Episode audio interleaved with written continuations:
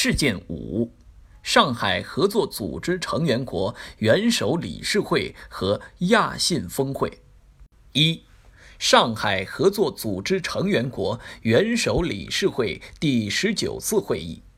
一、概况。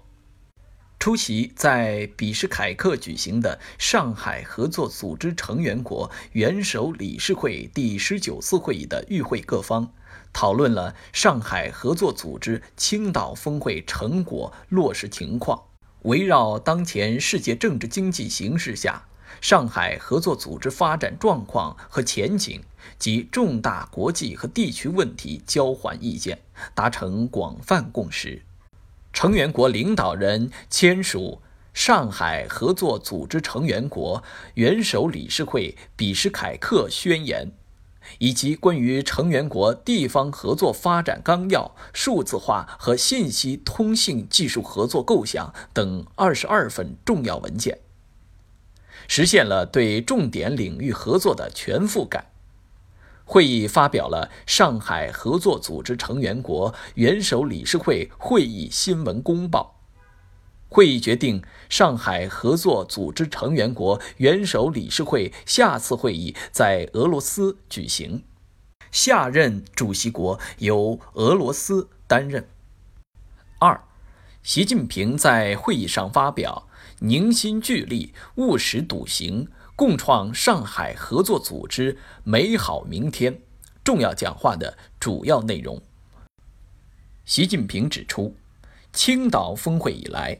成员国以上海精神为指引，促进各领域合作不断走深走实，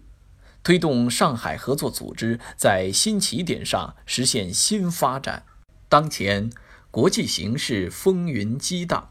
但和平发展、合作共赢的时代潮流不可逆转，我们要牢牢把握世界多极化、经济全球化大势，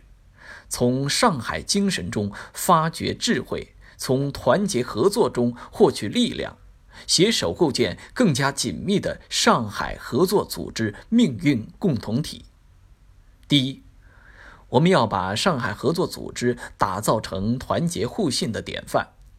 要坚持将上海精神作为本组织核心价值和共同理念，恪守上海合作组织宪章、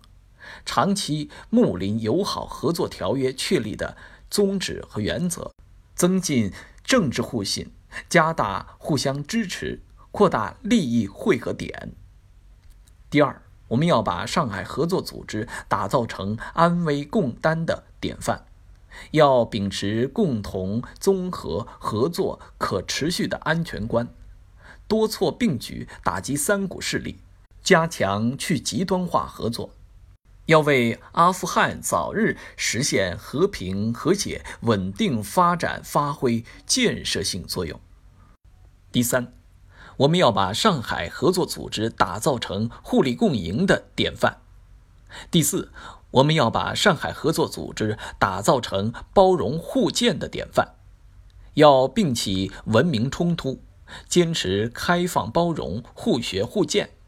要不断深化文化、教育、旅游、体育、媒体、地方等领域合作，不断提升民众参与度和获得感。习近平强调，面对日益增多的全球性挑战。我们要展现应有的国际担当，坚持共商共建共享的全球治理观，维护以联合国为核心的国际体系，促进多边主义和自由贸易，推动国际秩序朝着更加公正合理的方向发展。二，中俄盟元首第五次会晤，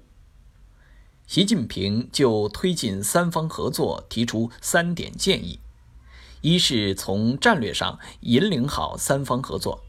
二是以重点合作带动三方合作，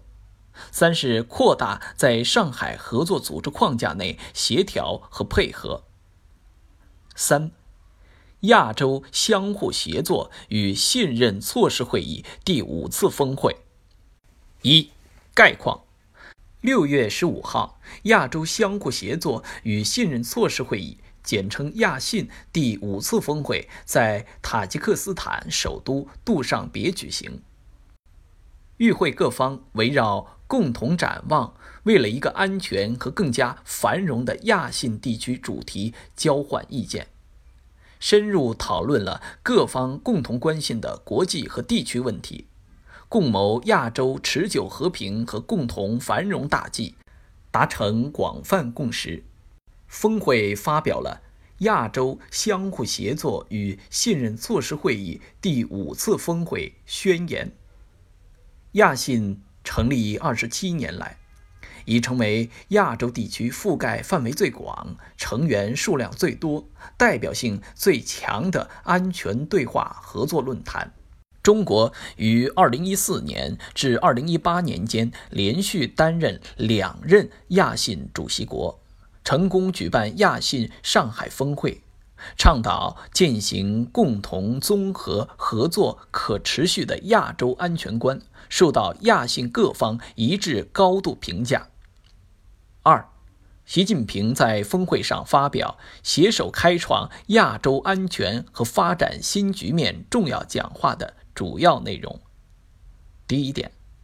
就推动构筑亚洲命运共同体，携手开创亚洲安全和发展新局面，提出五点主张。习近平在讲话中提出建设五个亚洲，针对冷战思维回潮，提出要建设互敬互信的亚洲；针对各种传统和非传统挑战，提出要建设安全稳定的亚洲。针对各国期待加强区域合作，提出要建设发展繁荣的亚洲；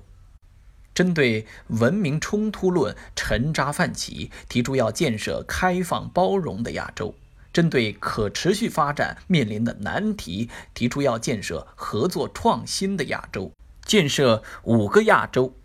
回答建设什么样的亚洲、怎样建设亚洲等关键问题。道出了亚洲人民对和平稳定发展的强烈渴望和共同心愿，